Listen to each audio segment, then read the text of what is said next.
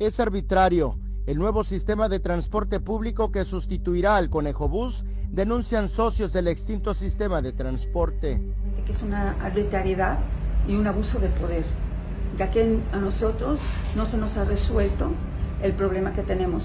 Somos los legítimos dueños de la ruta 1 y 2. Que si tomamos en cuenta esa, esa, ese título de propiedad que tienen los transportistas este, y su concesión, es evidente que ellos tienen un derecho eh, que proteger que no está dentro del patrimonio ni del gobierno del Estado ni de la Secretaría de Movilidad y Transporte.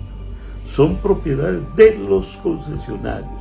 María Alejandra aseguró en entrevista para Alerta Chiapas que las rutas que recorren la calle y avenida central de Tuxtla Gutiérrez les pertenecen, pues cuentan con un título de propiedad que los avala. Los socios del extinto Conejo Bus siguen en pugna por los 32 meses que les adeuda la extinta empresa Sistema de Transportes Urbanos de Tuxtla, SADCB, Situtza, que desde 2010 manejó las unidades de la Ruta 1 y 2. El fideicomiso para la modernización del transporte fue creado por el gobierno del Estado con autonomía y con patrimonio propio que hoy el mismo gobierno lo ha prolongado hasta el año 2030. De tal manera que ese fideicomiso es el que responde por todos los gastos que pudieran haber.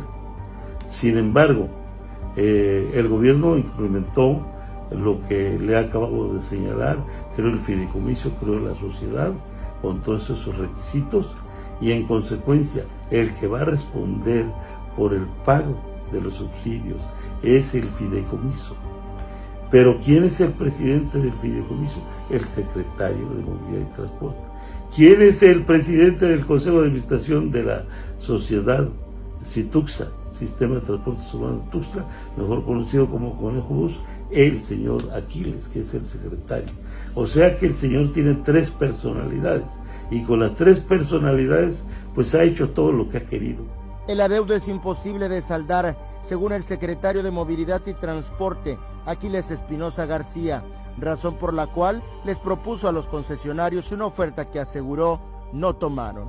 No se acepta porque es una arbitrariedad, es una grosería lo que nos están ofertando.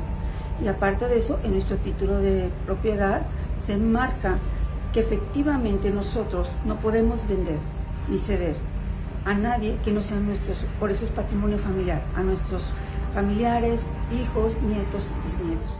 Con imágenes de Christopher Canter, Eric Ordóñez, Alerta Chiapas.